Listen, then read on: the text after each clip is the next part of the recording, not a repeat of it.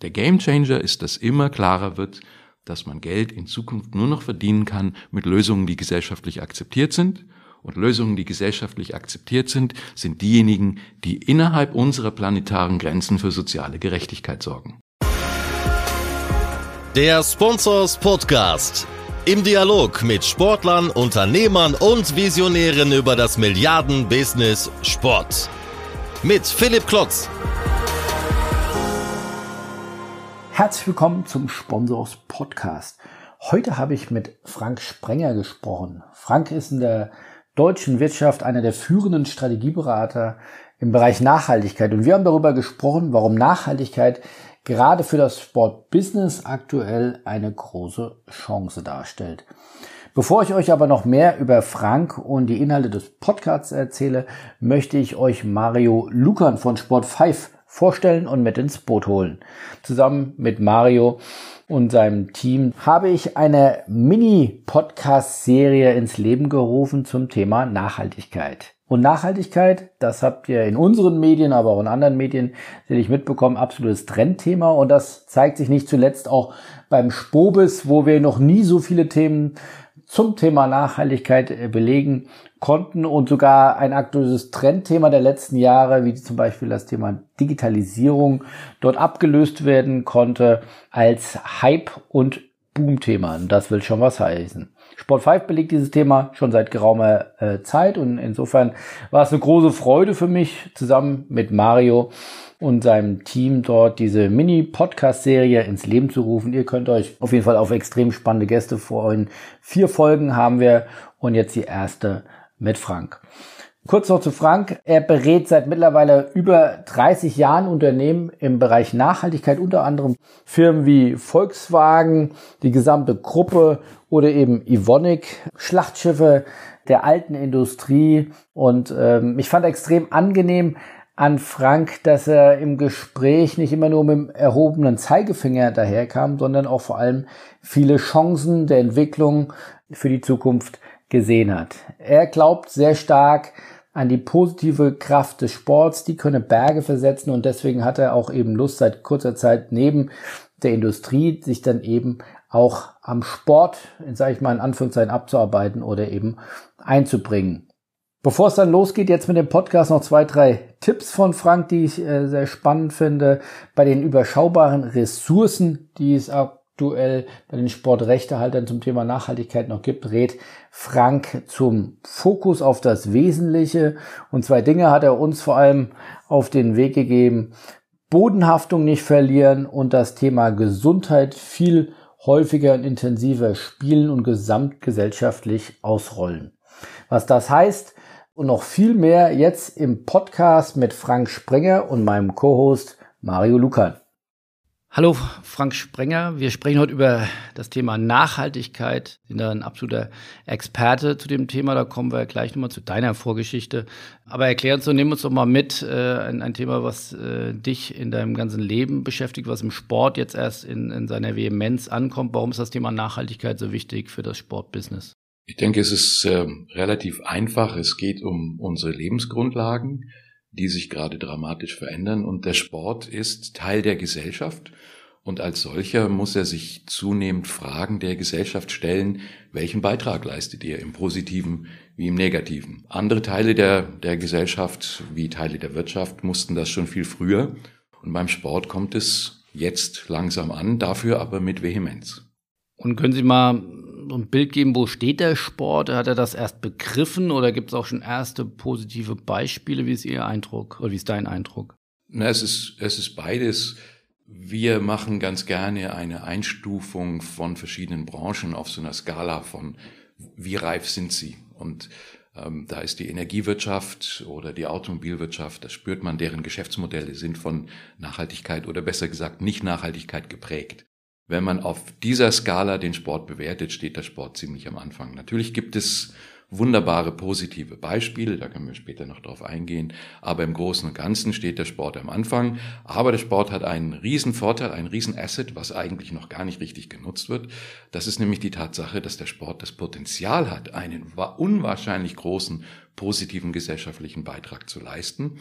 Das wird im Moment aber relativ wenig gespielt als Thema Wie haben sich andere Industriezweige damit beschäftigt? Also wenn, wenn du sagst, äh, die sind Automobilwirtschaft schon weiter, ja, also das wird jetzt in den letzten Jahren durch die Medien getrieben, aber man könnte auch sagen, ähm, die haben auch lange Jahre die Umwelt äh, verpestet oder sind auch noch äh, dabei, das zu tun. Der Anteil der, der äh, Elektroautos äh, ist ja noch immer sehr, sehr gering. Also ich würde jetzt mal sagen, jetzt als Verteidiger des Sports, die sind ja auch noch sehr am Anfang. Oder ist das vor allem dann auch eine, eine Mindset-Frage, äh, dass dann auch die Entscheidung für die Zukunft damit prägt? Das ist natürlich vor allem eine Mindset-Frage, die aber eng ähm, mit der Wirkung verbunden ist. Und es sind natürlich die Branchen als erste betroffen, die einen großen negativen ähm, Einfluss auf wahrgenommene Nachhaltigkeitsthemen haben. Und da war beispielsweise die Energiewirtschaft ganz schnell dabei. Wenn man in der Energiewirtschaft Anfang der 2000er mal rausgearbeitet hat, was sind denn die wichtigen Themen, dann war vollkommen klar,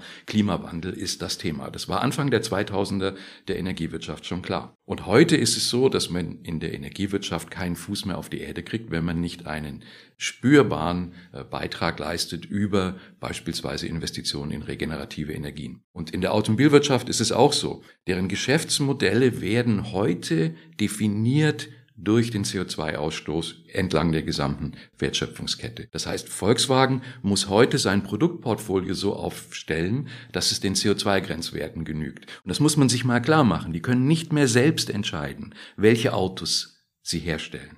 Das wäre so, als ob man sagen würde, ich übertreibe jetzt vielleicht, ein Profisport könnte nicht mehr selbst entscheiden, in welchem Sport er aktiv ist, sondern das würde von der Gesellschaft vorgegeben. Und davon ist natürlich der Sport ganz, ganz weit entfernt, dass tatsächlich das Geschäftsmodell so determiniert wird über die von der Gesellschaft wahrgenommene Nichtnachhaltigkeit. Mario, du bist ja hier so ein bisschen an meiner Seite, um, um mich zu supporten äh, in, in der, im Gespräch mit Frank. Ähm, wie ist deine ein oder wie ist deine Wahrnehmung der Sport? Ihr seid ja auch mit vielen Clubs im, im, im ständigen Dialog. Ihr vermarktet die Clubs. Ihr seid im Gespräch mit vielen Sponsoren. Wie ist dein Eindruck? Ist das Thema schon richtig angekommen? Also das muss man aus zwei Perspektiven betrachten. Auf der einen Seite der Sport an sich. Da ist es so, wie Frank gerade gesagt hat, der steht sicherlich noch relativ am Anfang der Auseinandersetzung mit dem Thema, aber es ist definitiv auf der Agenda und das Bewusstsein, dass man sich jetzt damit auseinandersetzen muss, dass man jetzt was tun muss, dass man sich hinterfragen muss, das ist definitiv da und was auf jeden Fall und für uns auch sehr elementar wichtig zu beobachten ist, ist, dass das, was gerade auch geschildert wurde, dass nämlich die Unternehmen sich mit dem Thema teilweise schon länger beschäftigen und daraus natürlich auch ihre Ableitungen jetzt getroffen haben, dass das jetzt auch im Sponsoring ankommt und dass da einfach auch gewisse Ansprüche gestellt werden an das Angebot, was wir gemeinsam mit den Clubs schaffen oder jetzt schaffen müssen. Und da macht es hochgradig Sinn, aber auch äh, ehrlich gesagt großen Spaß, sich jetzt damit auseinanderzusetzen, weil wir eine Situation vorfinden, wo alle diese Offenheit haben, dieses Bewusstsein haben, dass jetzt was getan werden muss und weil wir auch sehen, dass da was getan werden kann und dass wir einige Dinge vor uns haben, die wir jetzt gemeinsam gestalten können. Aber kannst, kannst du mal sagen, wie sieht ein nachhaltiges Sponsoring aus? Was ist anders? Vor habe ich nur eine Bande gekauft, mein Hospitality Seat, habe noch eine Anzeige im Stadionmagazin bekommen, noch ein Schleifchen und, und noch ein bisschen äh, Preisverhandlung und äh, fertig war der Deal.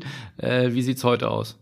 Das geht los bei der Haltung, die vor allen Dingen die Vereine, die Verbände, also der die Plattform, die am Ende ein Sponsoring anbietet, zu gewissen Themen entwickeln muss. Und diese Haltung ist dann etwas, wo Unternehmen für sich abprüfen können, passt das zu mir? Und heutzutage ist es ja nicht mehr alleine das Logo, was ich auf die Bande setze oder auf ein Board oder auch jetzt in digitalen Kanälen platziere, sondern es ist wirklich eine gemeinsame Geschichte, die oft erzählt werden soll, die wir auch gemeinsam erzählen wollen. Und da müssen, da geht's los, dass die Werte zueinander passen müssen. Und gerade im Bereich Nachhaltigkeit ist eine Menge Bedarf, Haltung aufzubauen. Da gibt's ja auch verschiedene Bereiche, ökologische Nachhaltigkeit, aber eben auch soziale Nachhaltigkeit bis hin ins Thema Diversity hinein. Da haben wir jetzt auch gerade diesen Sommer bei einer Sportgroßveranstaltung sehr interessante Entwicklungen gesehen, wo man auch feststellt, dass da auch noch Potenzial da ist, sich zu entwickeln für Brands, aber auch für die für die Plattform, für den Sponsoringgeber. Und äh, das ist das Thema, mit dem wir uns gerade beschäftigen und einfach gemeinsam mit den, mit den Rechtehaltern, wie wir sie nennen, diese Haltung aufbauen wollen, um dann eben einen Fit zu den Unternehmen herstellen zu können. Frank, du kommst eher auch dann daher seit langen Jahren dann mit der Industrie oder mit den großen Unternehmen im Dialog zu sein, denen äh, zu helfen. Wir können auch gleich nochmal auf deine Historie da ein bisschen ähm, eingehen. Aber wie ticken da die Unternehmen? Ähm, kriegen wir, wird das in Zukunft noch durchgewunken durch die Compliance-Abteilung, wenn da ein Club nicht den gewissen Nachhaltigkeitskriterien äh, nachkommt? Also ich glaube, das wird sich dramatisch verändern. Ich bin jetzt seit fast 30 Jahren in dem Geschäft und wir haben bis zum letzten Jahr noch nie mit Sponsoring-Aktivitäten zu tun gehabt. Das ist an sich ja schon ein Wahnsinn. Wir arbeiten mit großen DAX-Konzernen. Das war eine Insel der Seligen. Das hat mit Nachhaltigkeit nichts zu tun gehabt. Das ist aber auch gar kein Drama gewesen, weil bis vor ein paar Jahren Nachhaltigkeit auch nicht wirklich strategierelevant war. Also es musste nicht konsistent sein. Aber wenn heute der Volkswagen-Konzern, angetrieben von seinem äh, Vorstandsvorsitzenden, Dekarbonisierung als das Thema, strategisches Thema vorantreibt, dann muss das natürlich auch im Sponsoring seine Entsprechung finden. Vorher ist es unter dem Radar durchgeflogen, Sponsoring. Und das wird sich dramatisch ändern. Ich würde jetzt nicht sagen, dass es jetzt äh, von 0 auf 100 gehen wird. Aber die öffentlichen Fragen nach einer Konsistenz, wie kann es sein, dass ihr A Dekarbonisierung betreibt und B im Sponsoring einen gegenteiligen Weg geht, das wird es nicht mehr geben. Das wird immer weiter äh, sich anpassen. Also ich glaube, wir sollten äh, auch das nicht überdramatisieren. Es wird jetzt nicht von 0 auf 100 gehen, aber eine größere Konsistenz wird zur Verfügung, wird äh, notwendig sein. Und es wird auch im Unternehmen, in den einzelnen Unternehmen wird es da ähm, einen stärkeren Schulterschluss geben müssen. Und es gibt in den Unternehmen einfach immer auch hier unterschiedliche Reifegrade und Sponsoring war da auf der Agenda überhaupt nicht dabei. Ähnlich Spendenwesen, Citizenship. Ähm, das war auch jahrelang vollkommen unabhängig davon. Auch hier werden jetzt bei großen Sportwagenherstellern sind wir jetzt gerade dabei, die Frage zu beantworten, wie kann das Spenden- und Sponsorwesen im klassischen Sinne einen Beitrag leisten zu ihrer Nachhaltigkeitsstrategie. Und was hat sich dann, wenn du sagst, jetzt seit einem Jahr oder seit, zumindest seit relativ kurzer Zeit in der Dramatik, in der Intensität, äh, was hat sich da jetzt geändert in den letzten Jahren? Was ist, war der große Gamechanger? Also ich denke, es ist ein langer Prozess gewesen. Es sind zwei Gamechanger. Das eine ist das, was ich gerade schon erwähnt hatte, die strategische Relevanz. Bis vor ein paar Jahren war Nachhaltigkeit für die meisten Unternehmen die nennen das dann gerne CSR, Corporate Social Responsibility, so ein Nice-to-Have-Thema. Also möglichst breit. Wir können zu allem was erzählen. Ein bisschen Diversity hier, ein bisschen Klima da, ähm, vollkommen egal. Und jetzt ist es strategisch relevant. Es determiniert die Strategie von Unternehmen. Das ist die eine Perspektive. Die andere ist, die gesellschaftliche und auch die politische Perspektive. Auch hier war es so, dass gesellschaftliche Verantwortung von Unternehmen ein Nice-to-Have-Thema war. Die Zeiten sind vorbei. Die Gesellschaft erwartet in einer Welt, wo durch Nicht-Nachhaltigkeit unsere gemeinsame Zukunft und die unserer Kinder determiniert wird, ernsthaftes Verhalten.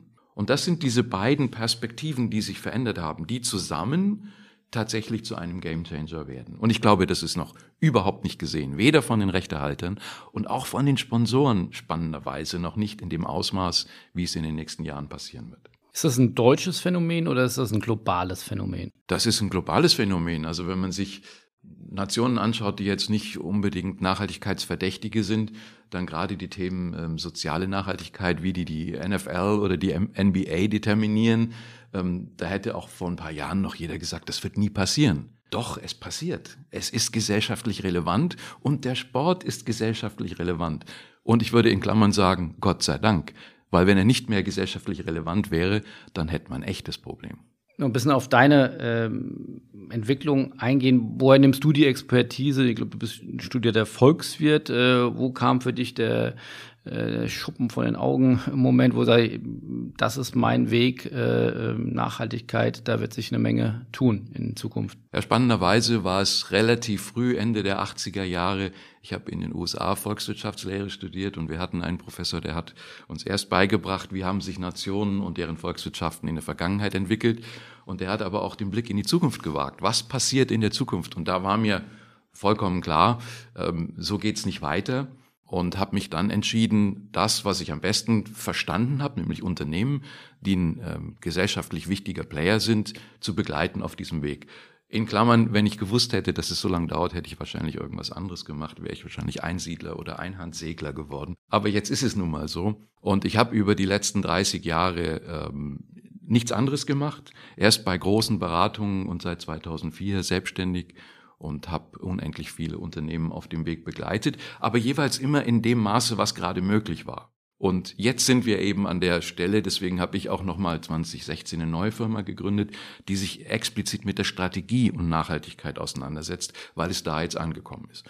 Und wir sagen auch, wir arbeiten für die, die es ernst meinen. Ich habe keine Lust mehr, mit denen zu arbeiten, die nur Greenwashing betreiben, sondern ich möchte wirklich Ergebnisse sehen.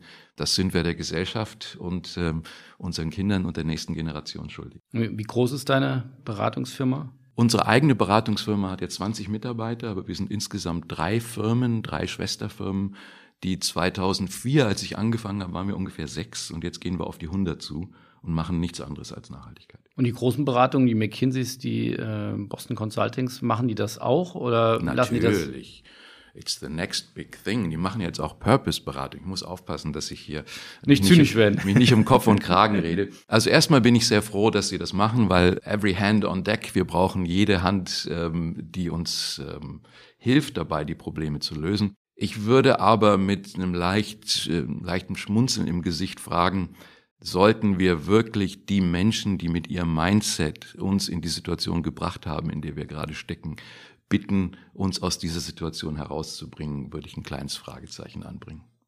Jetzt auch Sport 5, glaube ich, mit der Vehemenz jetzt erst ähm, seit kurzem in dem Thema so. Ich glaube, ihr habt jüngsten äh, Report rausgebracht zum Thema Nachhaltigkeit. Wie war da, wie war da das Feedback? Genau, du hast recht. Also wir sind, muss man ganz offen und ehrlich gestehen, auch erst seit letztem Jahr so richtig mit dem Thema warm geworden, könnte man sagen, haben das für uns als äh, mit dieser hohen Relevanz auch erkannt. Äh, das Feedback auf das E-Paper war sehr positiv. Ich muss wirklich sagen, dass es sehr überraschend auch für mich war, mit welchen Kontakten wir da dann auch, ich würde es beglückt nennen, äh, beglückt worden sind, weil das uns gezeigt hat, dass trotz unseres Reifegrades, der ganz offen gesprochen noch auch ausbaufähig ist, dessen sind wir uns bewusst, dass es dann doch Organisationen gibt, äh, auch aus dem Bereich Non-Profit, die uns als zumindest mal erstrebenswerten Gesprächspartner betrachten, was, was uns stolz macht, das kann man ganz ehrlich sagen. Und da sind wir uns dann nochmal mehr der Verantwortung bewusst, das jetzt auch seriös weiter zu betreiben und, und zu Ende zu führen. Auch auf Vereinsseite hat man da nochmal vor Augen geführt bekommen, dass dieses Thema präsent ist. Es gibt diverse Vereine, die auch schon Nachhaltigkeitsbeauftragte haben, die Nachhaltigkeitsabteilungen geschaffen haben, die jetzt auch ähnlich wie wir diesen Prozess durchlaufen, das für sich zu verstehen, die Wesentlichkeit für sich heraus zu identifizieren und, und dann auch daraus die Maßnahmen abzuleiten. Ich glaube, das war ein ganz guter Anstoß, um den Ball ins Rollen zu bringen. Und jetzt müssen wir weiter dranbleiben und müssen die Dinge, die wir da angefangen haben, eben auch zu Ende führen oder, oder weiter betreiben. Und zu Ende führen ist, ist glaube ich, noch ein ganz guter Punkt. So meine Erkenntnis, meine Kernerkenntnis ist, es ist nie zu Ende, sondern es gibt immer noch was zu tun. Man kann sich immer noch verbessern, auch wenn man, steht zu befürchten, nie perfekt sein wird in diesem Themenbereich. Aber es ist besser, als nichts zu tun, damit jetzt anzufangen und, und das voranzutreiben. Und ja, das wollen wir tun. Frank, nochmal, mach uns doch mal so Nachhaltigkeits eins, so eine kleine Kurzvorlesung. Was, was umfasst denn alles Nachhaltigkeit? Das ist ja, ich glaube, es gibt auch unterschiedlichste Definitionen von Nachhaltigkeit. Was alles, was meint das alles? Oder nehme ich dann das ESG? Oder, äh, also, an was sollte ich mich halten, damit ich äh, mich, wenn ich mich zum ersten Mal diesem Thema nähere, sage, das solltest du begriffen haben, wenn es um die richtige Nachhaltigkeit geht? Lass mich vorwegschicken, der Begriff Nachhaltigkeit wird wahrscheinlich in den nächsten zwei zwei Jahren zum Unwort des Jahres gekürt werden, weil er beliebig und undefiniert ist und weil in vielen Unternehmen gerade auch so die Meinung vorherrscht, ähm, das ist wie ein Mantra, man muss es nur oft genug als Begriff verwenden, dann wird es schon irgendwie kommen. Dem ist natürlich nicht so. Es sind zwei Ebenen, die hilfreich sind. Die eine ist eher so ein bisschen philosophische, gibt es auch schon seit 1987, die Brundtland-Definition. Ähm, also im Prinzip so der kategorische Imperativ für Nachhaltigkeit handle so, dass zukünftige Generationen auch Möglichkeiten haben zu überleben, um es mal ganz einfach zu sagen. Und auf der etwas operativeren Ebene gibt es die sogenannten Sustainable Development Goals, die in Deutschland herzlich unbekannt sind. 17 ähm, Ziele der Vereinten Nationen bis 2030, die sehr gut auflisten, was wir als Weltgemeinschaft bis 2030 erreichen müssen, um Lebensbedingungen für alle ähm, halbwegs gerecht zu halten. Und wer es noch einfacher haben möchte, der kann sich einfach mit Gerechtigkeit auseinandersetzen. Ist es gerecht, dass wir so leben, dass unsere Kinder keine Möglichkeiten mehr haben zu reisen, um mal ein Beispiel zu nennen? Oder ist es gerecht, dass wir das Zehnfache an Emissionen verballern wie der durchschnittliche Inder? Also ich finde, Gerechtigkeit, und dafür haben Kinder im Übrigen ein hervorragendes Empfinden, ist ein ganz gutes Proxy für Nachhaltigkeit. Ist das richtig so, wie wir es machen? Da braucht man gar nicht viel Fachwissen dafür. Da muss man nur mit offenen Augen durch die Welt gehen. Und das, was wir erleben im Übrigen, ist, selbst auf Vorstandsebene, wenn man die Menschen fragt, auf so einer persönlichen Ebene, wie viel Sorgen machen sie sich um die Zukunft, dann sind die auf einer Zehner-Skala alle bei acht oder neun. Also das ist in der Gesellschaft schon angekommen. Man braucht gar nicht so viel Wissen. Wir wissen eigentlich schon genug und das werden uns unsere Enkel auch vorhalten.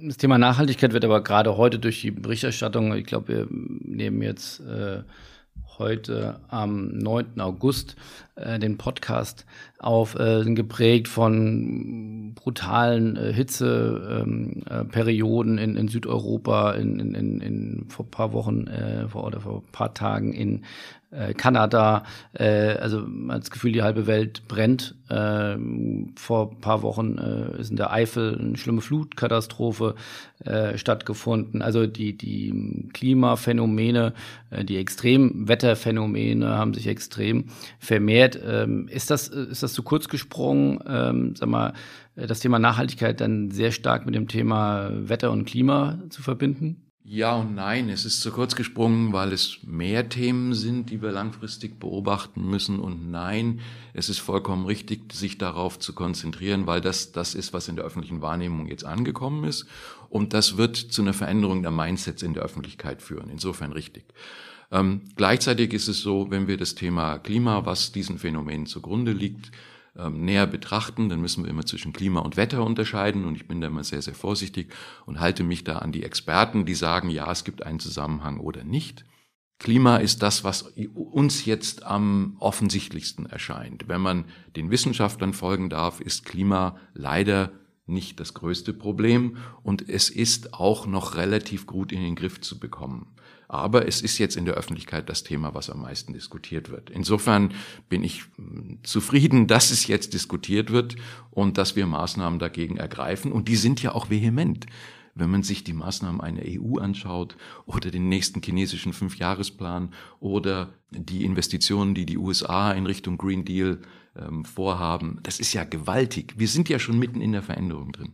Können Sie uns mal nochmal ein besseres Bild geben. Also ich glaube, man kann ja gar nicht groß genug äh, in, ja, in den Topf greifen, um deutlich zu machen, ja, wie groß die Veränderungen werden äh, in der Zukunft.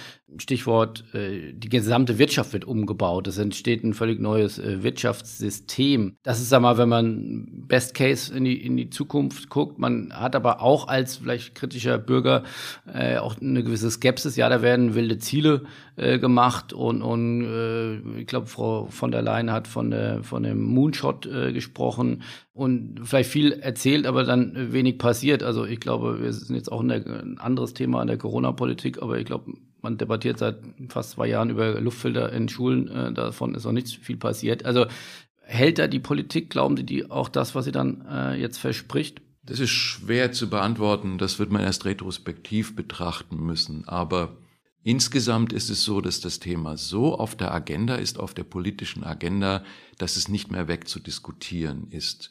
Und das erlebt man eben nicht nur in Deutschland, wie häufig gesagt wird, das ist ein falsches Narrativ, sondern auf der europäischen Ebene, in den USA, ähm, selbst in China. Wir haben eine chinesische Mitarbeiterin, die uns immer wieder updatet über ähm, die Updates des chinesischen Fünfjahresplans. Da schlackert man mit den Ohren. Die Politik muss jetzt handeln, weil die Lebensbedingungen sich dramatisch verändern. Und wenn wir vor sieben oder acht Jahren uns das betrachtet hätten, hätte ich gesagt, da ist viel zu viel Worte, viel zu wenig Taten. Aber jetzt, glaube ich, sind wir mittendrin. In Zukunft werden Wahlen äh, über Klima und Nachhaltigkeit entschieden werden. Und damit ist es angekommen. Und wenn man zum Beispiel das Pariser Klimaschutzabkommen sich anschaut, 2015, dann hieß es damals, ja, fantastisch, ähm, wir haben jetzt da den Durchbruch erzielt. Es gab aber auch andere Stimmen, die dann gesagt haben, um Gottes Willen, wie schlimm muss es stehen, wenn 195 Staaten, die sich auf nichts einigen können, und die vor allem sich nicht auf Einschränkung ihrer Bürger einigen können, äh, Klimaziele verabschieden, die dramatische Veränderungen in unseren Lebensbedingungen bewirken. Das heißt, die Politiker wissen, was die Wissenschaftler prognostizieren. Äh, insofern, wir sind mittendrin in einer Transformation, die wir immer noch aus der Vergangenheit betrachten. Ja, das ist alles nur Sprüche. Ja, Pustekuchen. Es gibt handfeste Veränderungen unserer Lebensbedingungen und ähm, das fängt in der Mobilität an, geht in der Energiewirtschaft weiter. Was sich da schon alles getan hat, ist unglaublich. Und ich glaube, wir sind da auf dem besten Wege. Du sagst, in Zukunft werden Wahlen über Klimathemen entschieden. In diesem Jahr kann man ja eher den Eindruck gewinnen, es wird darüber entschieden, wer richtig abschreiben kann oder auch nicht. Und ist es so, dass der Sport da auch eine gewisse Aufklärungsrolle über seine Reichweite, die er hat, einnehmen kann oder sogar muss? Oder was sind die wesentlichen Themen, die der Sport in den nächsten, sagen wir mal, anderthalb bis zwei Jahren zu erledigen hat? Also das ist genau die Frage, die mich dazu bewogen hat, obwohl wir bisher im Sport überhaupt nichts gemacht haben und ich auch nichts vom Sport verstehe, mich hier zu engagieren. Wir haben überhaupt keine Nach äh, keinen Mangel an Nachfrage. Und dann ist Sport 5 auf uns zugekommen und haben uns den Eindruck vermittelt, ja, sie wollen wirklich ernsthaft was tun. Und dann haben wir lange überlegt und gesagt, naja, hat das eine Wirkung? Und Wirkung interessiert uns. Und der Sport hat in der Gesellschaft eine unglaubliche Vorbildwirkung. Bisher vielleicht in eine Richtung, die wir rückblickend betrachtet mit ein bisschen Schmunzeln betrachten werden, also was Lifestyles von Sportlern angeht etc. Aber wenn es uns gelingt, den Sport als Vehikel zu nutzen, ähm, Bewusstsein zu schaffen für Veränderungen in Lebensstilen und sei es nur ähm, eine körperliche Gesundheit herzustellen, das ist ja auch ein Nicht-Nachhaltigkeitsthema, dann hat das ein Riesenpotenzial. Und das hat uns motiviert, hier auch tätig zu werden. Und ich muss sagen, so schnell wie das alles gegangen ist, eines der wesentlichen äh, Kennzeichen des Sports ist Geschwindigkeit. Wir haben mit dem ersten Rechtehalter vor ein paar Wochen die ersten Workshops gehabt und ich bin fasziniert und begeistert, wie die sagen, zack, zack, zack, okay, das ist unser Thema, damit laufen wir jetzt los. Und da sehe ich ein Riesenpotenzial und es macht auch Spaß. Was sind das dann für konkrete Veränderungen, die der Rechtehalter dann vornimmt? Also es sind, es sind unterschiedliche Ebenen. Ein Wort vorweg.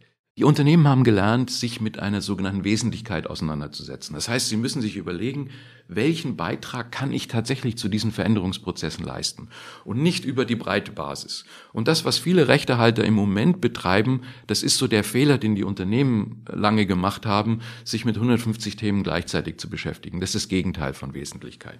Also wo sehen wir die Möglichkeiten des Sports? Das eine ist ein Beitrag zu leisten zu einer gesunden Entwicklung von Jugendlichen beispielsweise. Das, glaube ich, wird ein ganz erheblicher Treiber für eine lebenswerte Zukunft sein. Wenn man heute hört, wie wenig Kinder bewegungsorientiert oder bewegungsfähig sind, dann muss einem das auch fürs Gesundheitssystem und auch für die mentale Gesundheit Sorgen machen. Das ist ein Riesenthema.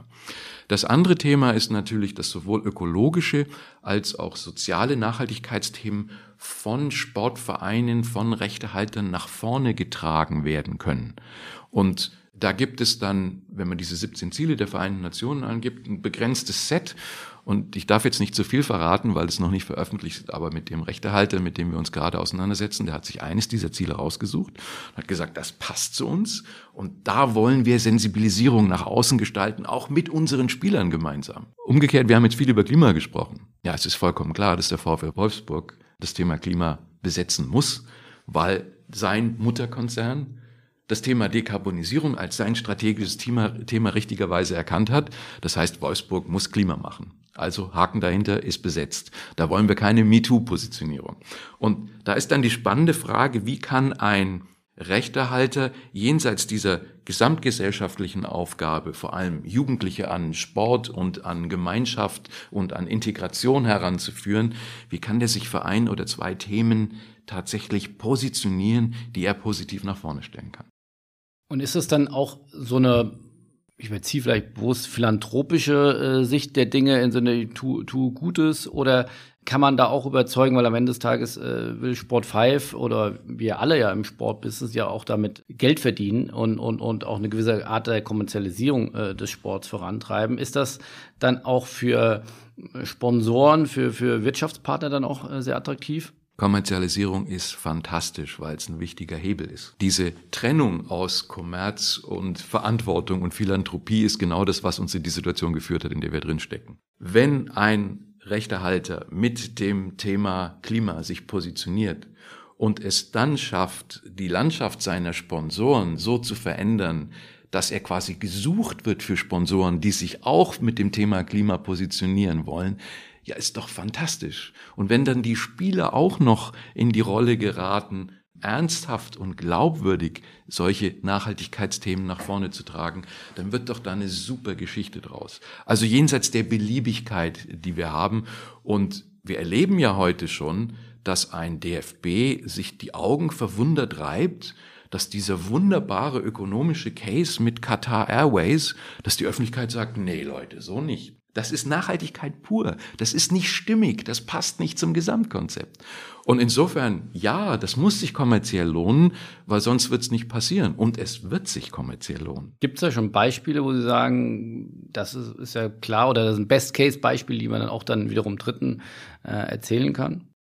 Na, ich glaube, es ist gerade am Anfang. Ich hatte den VfL Wolfsburg schon erwähnt, äh, der sein Potenzial in Sachen Dekarbonisierung oder Klima noch nicht ausnutzt.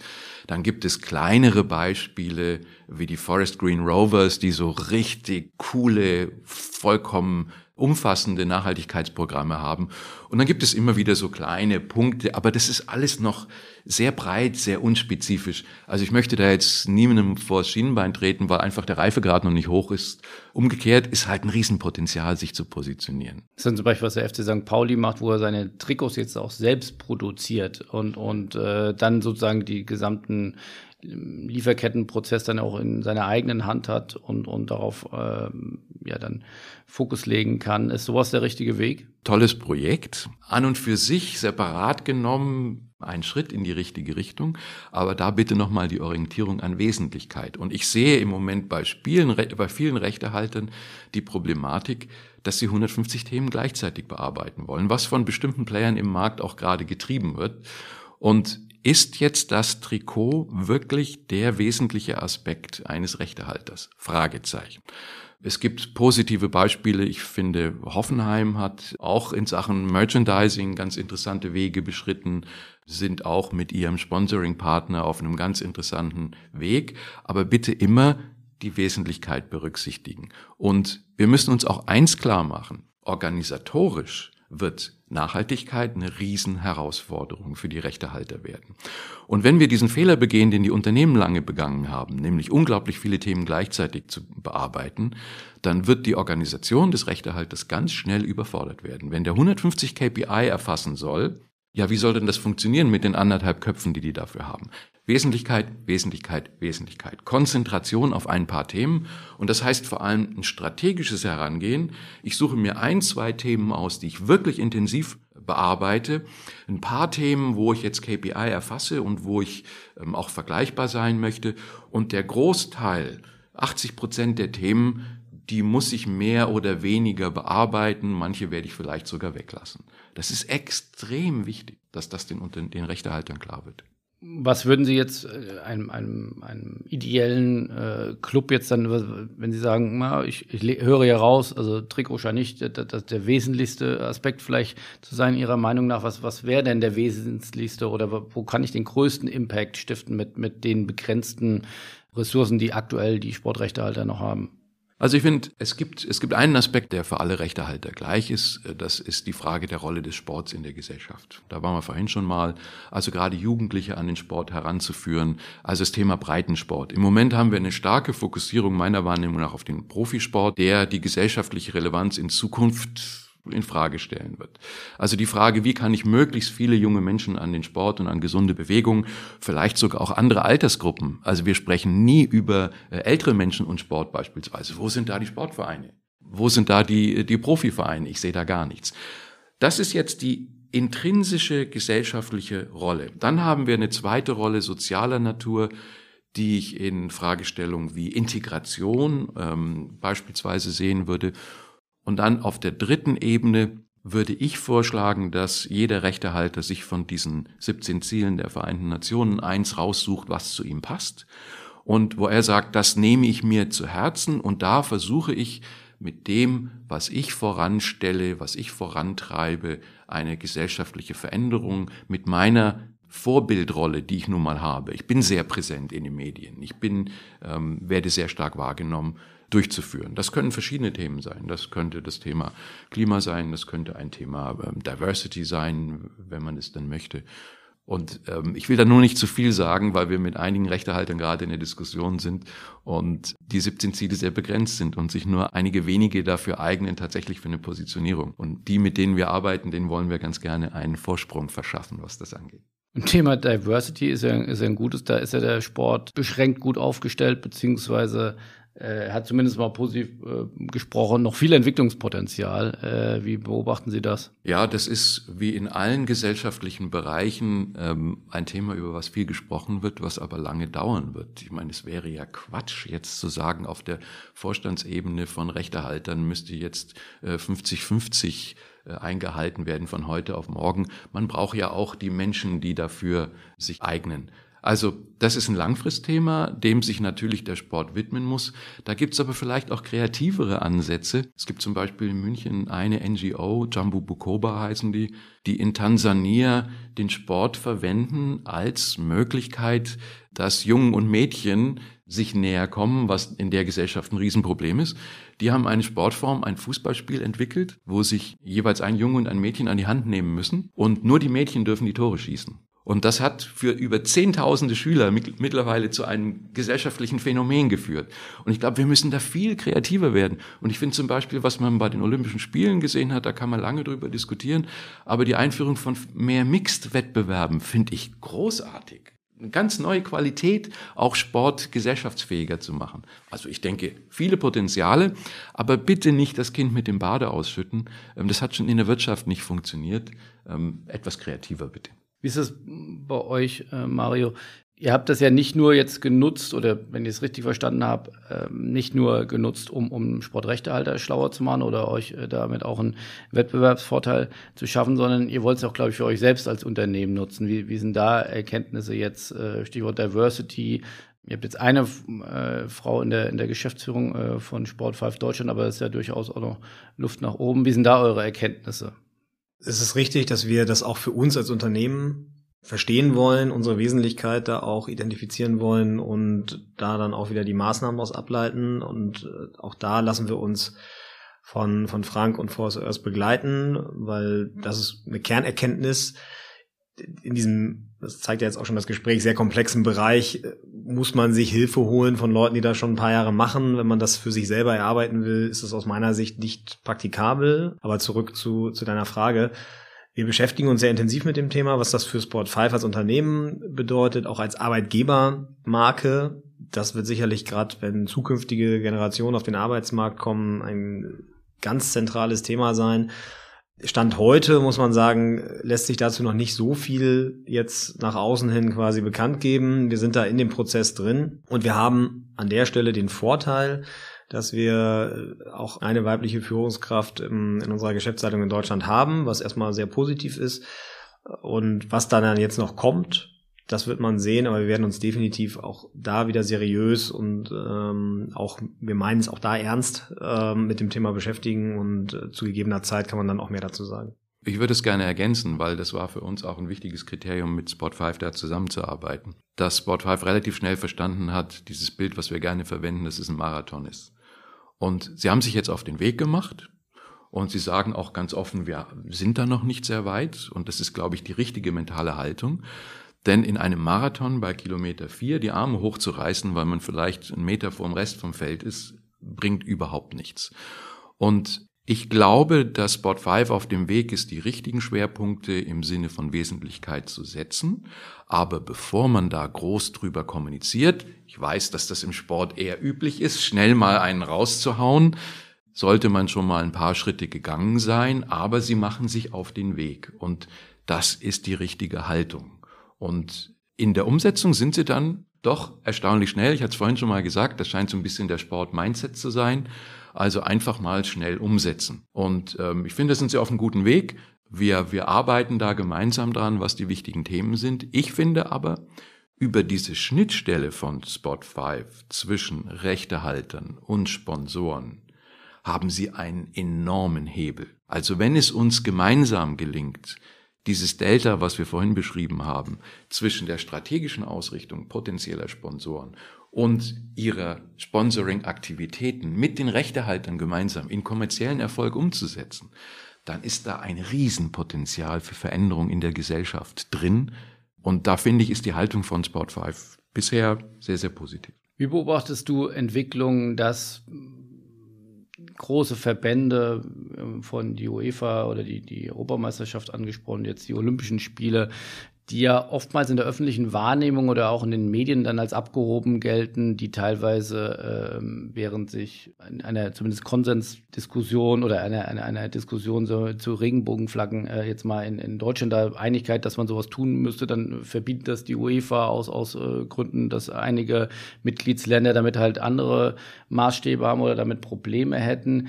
Wie beobachtest du so eine Diskussion? Nimmt das denn eine UEFA, einem IOC die, die, absolute Grundlage in diesem Thema weiter jetzt für Respect, äh, was sich die UEFA ja gerne auf die Fahnen schreibt, oder Equal Game? Wie passt das zusammen? Wie ist da dein Blick drauf? Ich finde, es ist ein schönes Beispiel von einem Tal der Tränen, durch das Unternehmen schon durchgegangen sind, nämlich die richtigen Themen zu besetzen, die richtigen Narrative zu wählen aber in der Umsetzung vollkommen daneben zu liegen. Und ein Equal Game, ja fantastisch, großartig, das ist genau das richtige Narrativ, aber das musste natürlich auch in der Umsetzung passen. Und ich glaube, dass da den großen Verbänden etwas fehlt, was viele Unternehmen schmerzhaft haben erfahren müssen. Sie sind, surprise, surprise, Teil der Gesellschaft und müssen sich auch mit der Gesellschaft auseinandersetzen. Und bei den großen Unternehmen heißt das dann Stakeholder Management. Man muss sich mit den Menschen, die einen Einfluss darauf haben, die Erwartungen an eine solche Organisation haben, ernsthaft auseinandersetzen. Und das heißt nicht Einwegkommunikation, sondern man muss zuhören. Und ich glaube, da ohne den Kollegen jetzt zu sehr auf die Füße zu treten, haben sie noch ein wenig Hausaufgaben zu leisten. Da trainieren sie noch für den Marathon, ist mein Gefühl. Aber jetzt mal eine ernst gemeinte Frage, weil ich nicht die Antwort darauf weiß. Jetzt in dem Beispiel von der Allianz Arena mit den Regenbogen äh, fahren. Jetzt äh, kann man ja aus deutscher Sicht sagen, oder man muss es ja nicht verstehen, aber äh, äh vielleicht ist ja wirklich die, die Mehrheit der äh, äh, Ungarn, die das nicht gewollt hätten oder äh, jetzt weiß ich nicht, ob man Herrn Orban als, als Diktator oder darstellen kann, er ist ja immer noch demokratisch gewählt, aber äh, andere Diskussion. Aber ähm, die, man hätte sicherlich auch viele äh, Ungarn erzürnt, wenn man das mit den Regenbogenflaggen gemacht hätte. Hätte sich dann ein Verband darüber hinwegsetzen müssen, weil die Mehrheit vermeintlich der Europäer das gut findet und weil das Narrativ und weil das unser Ziel ist? Oder wäre das genauso falsch gewesen, dann sozusagen die Ungarn nicht ernst zu nehmen? Das ist ja im, im Kern eine politische Fragestellung. Und ich finde es dem Grunde nach erstmal nachvollziehbar, wenn solche Organisationen sagen, wir sind keine politischen Organisationen und wir wollen da kein Öl ins Feuer gießen. Das finde ich erstmal nachvollziehbar. Aber wenn man auf der anderen Seite Positionen zu bestimmten Themen bezieht, dann muss das auch konsequent sein. Und was ich verheerend finde, ist, dass da ein Verband überrascht wird von einer solchen Diskussion. Also sie hätten sich vorher eine klare Meinung bilden müssen und hätten das vorher klären müssen. Und Sie sind ja offensichtlich von der Diskussion in der Heftigkeit überrascht worden. Wenn Sie ein ordentliches Stakeholder Management gehabt hätten, dann wäre Ihnen das nicht passiert. Das ist, als ein, ob ein Automobilhersteller überrascht davon ist, dass die Manipulation von Abgaswerten nicht so gut ankommt in der Öffentlichkeit. Das ist so ein, so ein ähnliches, so ein ähnlicher Case. Also ich würde mal sagen, in diesem einzelnen, in diesem einzelnen Fall kann ich die Haltung in der Situation nachvollziehen, halte sie aber auf Dauer für nicht haltbar. Ich glaube, der Spiegel hat am Wochenende geschrieben, ähm, unpolitische Sportverbände gehören der Vergangenheit an. Äh, sie sind Teil der Gesellschaft, das heißt, sie müssen sich als Akteure gerieren. Sonst müssen sie die ganzen Narrative weglassen. Sonst dürfen sie nicht über Equal Game und äh, über Diversity faseln, wenn sie das nicht in ernsthafter Haltung umsetzen. Und, und ihre, äh, deine Meinung, sollte man auch Spiele dann in solche Regionen geben oder konsequent dann nicht dahin geben? Stichwort Katar im nächsten Jahr. Also ich finde, hier gibt es verschiedene Learnings. Ich kenne aus den Unternehmen die Diskussion über den Umgang mit den Lieferketten. Also in welchen Nationen oder bei welchen Unternehmen lasse ich herstellen. Und es gibt ein Unternehmen aus Hamburg, was da viel gelernt hat, nämlich Otto die am Anfang versucht haben, die haben ein sehr intensives Auditprozess äh, eingeführt, in dem sie dann ihre Lieferanten immer wieder bewertet haben. Und am Anfang haben die einen Lieferanten, der dann zum Beispiel einen Verstoß gegen Kinderarbeit hat, haben die, haben, haben die rausgeschmissen. Nur um festzustellen, ja, dann brauche ich einen neuen Lieferanten und bei dem fange ich wieder von vorne an. Wenn ich aber meine Marktmacht nutze und da zu Veränderungen beitrage, dann ist auch das ein Marathon, aber das hat eine Wirkung. Insofern, ich halte nicht viel von Boykotts. Die haben, glaube ich, historisch betrachtet noch nie irgendwas bewirkt. Wahrscheinlich muss man irgendwo Grenzen ziehen. Katar, da würde ich mir eher Sinnfragen stellen aus einer sportlichen Perspektive. Ähm, unter dem Klima ähm, in einer Nation, die jetzt mit Fußball nicht so wahnsinnig viel zu tun hat, eine Fußball-WM zu veranstalten. Auf der anderen Seite, dass, wenn ich jetzt der Weltverband bin und ich glaube, in Middle East gab es noch nie eine, äh, einen ja. World Cup, könnte man auch sagen, die haben es auch mal verdient, einen Weltcup auszurichten. Finde ich vollkommen in Ordnung. Ähm, die Frage, die sich ja hauptsächlich stellte, war die der Menschenrechte. Und dann gab es ja eine Guardian-Untersuchung ähm, darüber, wie viele tausend äh, Menschen da ums Leben gekommen sind. Und das finde ich nicht akzeptabel. Aber das hätte man im Vorfeld klären müssen. Jetzt, wo es unterwegs ist, das zu canceln, kann ich mir nicht vorstellen. Ein weiterer Aspekt dieser Sportgroßveranstaltung ist doch auch die Herstellung der Infrastruktur. Also kann ich etwas nutzen, was schon da ist, oder muss ich aufwendig, wenn wir bei dem Beispiel Katar bleiben, Stadien bauen unter Ressourceneinsatz äh, und, und dann stellt sich auch die Frage nach der nachhaltigen Nutzung. Also ist das ein Punkt, wo man nachher sagen muss, solche Großveranstaltungen, da kann man ja Olympia, Europameisterschaften, Weltmeisterschaften im Fußball und noch wahrscheinlich einige weitere Groß-Events nennen. Sind die überhaupt noch zeitgemäß oder wie müsste man da rangehen, um da auch ruhigen Gewissens solche Großveranstaltungen vergeben zu können? Jetzt mal unabhängig von der Frage, in welche Region der Welt vergebe ich sie. Wir werden ein gesellschaftlich konstruiertes Kriterienset entwickeln. Und da ist zum Beispiel die langfristige Nutzung von solchen Sportstätten ist ein Teil der Geschichte. Und äh, das andere werden dann auch thematische Schwerpunkte sein. Und wenn wir jetzt ein Thema wie Klima haben, was jetzt in der Öffentlichkeit so stark wahrgenommen wird, und wenn ich es richtig verstanden habe, werden dann da Stadien klimatisiert, um einen Sport draußen zu betreiben, selbst wenn das jetzt aus regenerativen Energien besteht und am Ende keine große Wirkung hat, das Narrativ passt einfach nicht in unsere Zeit. Ich glaube, wir werden mit der Gesellschaft gemeinsam in, im Aushandeln mit der Gesellschaft Kriterien entwickeln müssen dafür. Und da wird die langfristige Nutzung der Sportstätten eine Rolle spielen. Da wird eine Menschenrechtssituation in solchen Staaten eine Rolle spielen. Da wird eine Frage ähm, eine Rolle spielen, inwieweit möchte man einen Sport zum Beispiel promoten in einer bestimmten Region. Das ist ja alles legitim, aber es muss transparent sein. Und das, was die Kollegen offensichtlich nicht verstanden haben, ist, dass die Öffentlichkeit dann eben auch informiert werden möchte, wie fallen solche Entscheidungen. Wir hatten ja vorhin über das Thema Kommerzialisierung gesprochen. Jetzt könnte man ja auch etwas ketzerisch argumentieren, dann lässt sich so ein Event aber auch nicht mehr so gut kommerzialisieren, wenn ich sehr hohe Kriterien da anlege und äh, so ein Bau schafft ja auch Wertschöpfung, schafft Beschäftigung in dem betreffenden Land. Das würde ja dann wegfallen, oder nicht? Herr Mayer, das ist ein bisschen die Schwierigkeit, die wir in der Nachhaltigkeitsargumentation immer wieder haben, wenn wir so von 0 und 1 sprechen. Nein, es würde nicht wegfallen, sondern es würde vielleicht weniger werden. Und müssen wir dieses höher, schneller, weiter äh, olympisches Motto auch bei der Kommerzialisierung bis zum letzten ausschöpfen?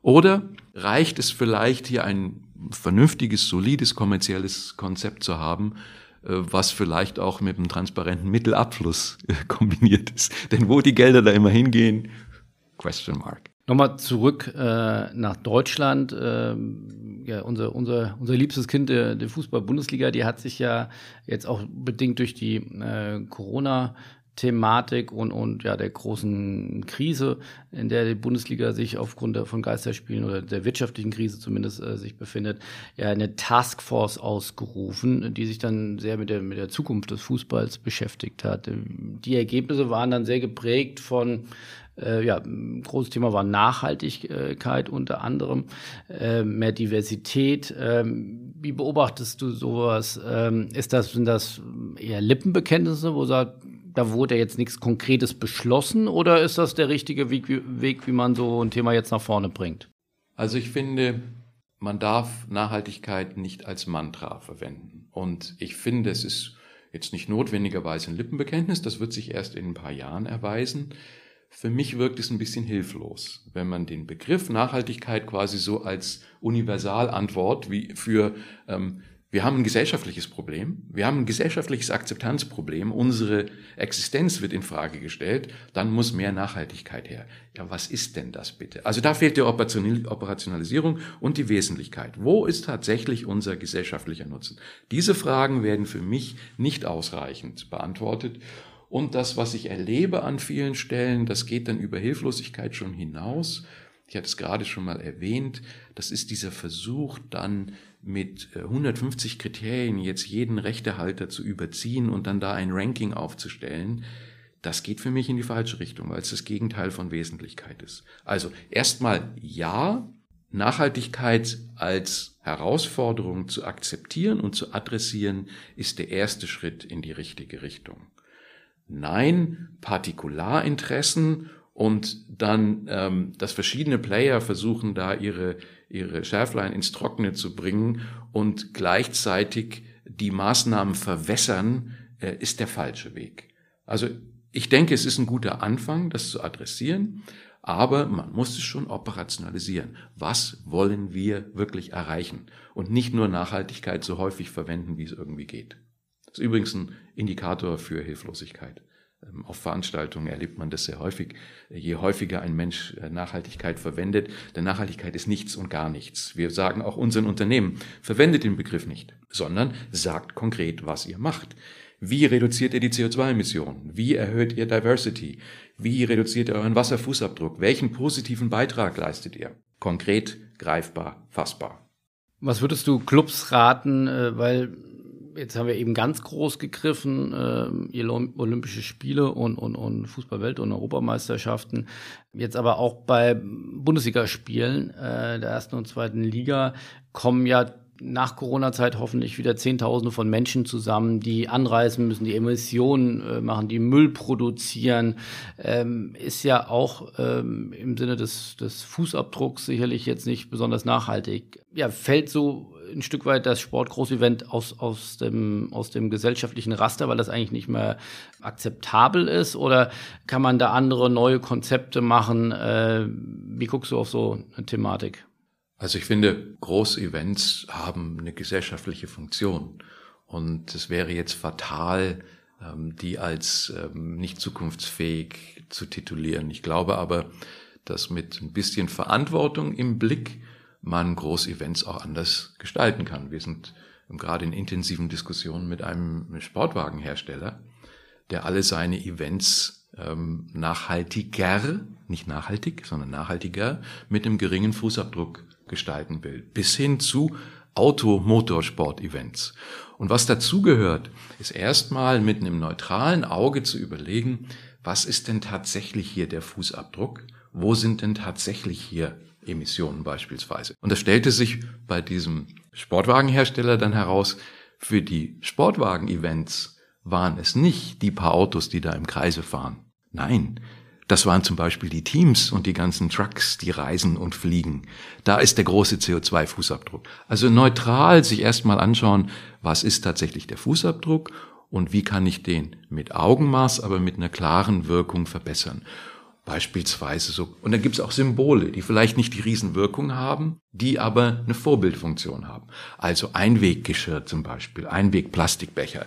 Was ist das für ein Symbol in unserer heutigen Zeit? Da würde ich sagen, das passt einfach nicht mehr da rein. Und da kann man doch wirklich was tun. Wenn man das noch mit positiver Kommunikation verbindet, da lassen sich doch elegante Maßnahmen durchaus finden. Es gab es ja jetzt auch gerade, also zum Beispiel der HSV, mein Herzensverein stellt jetzt auf Mehrwegbecher um zur, zur oder zur gerade begonnenen Saison oder hat umgestellt.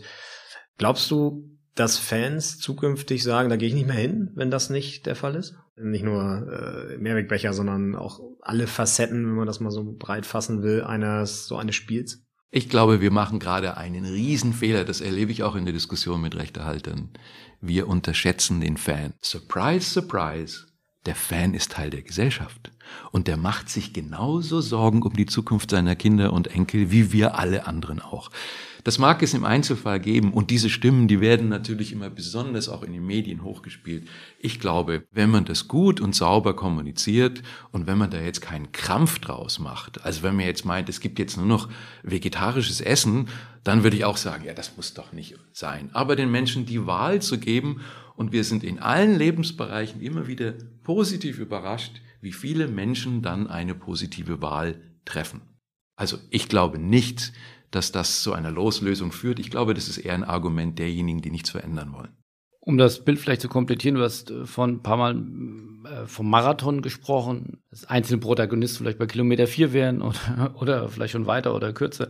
Was glaubst du, wie lang dauert dieser Marathon? Äh, ist er nie zu Ende, äh, wie Mario sagt, oder ähm, kommen wir da schnell voran? Können wir schnell vorankommen? Wie lang ist dieser Marathon?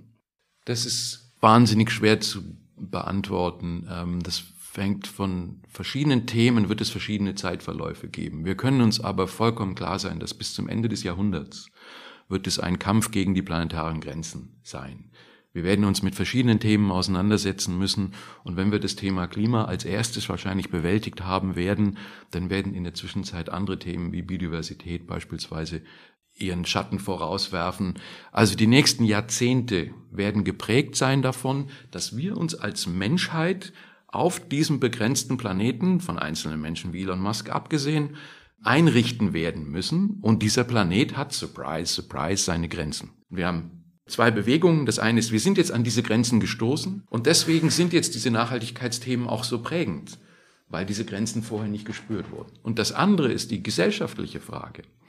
Das ist nämlich die Frage, wie acht oder zehn Milliarden Menschen in einer Welt, die unendlich vernetzt ist, jeder kann sehen, wie der andere lebt, unter halbwegs akzeptablen Lebensbedingungen wird leben können. Und diese beiden Treiber, die werden alle unsere Lebensbereiche verändern.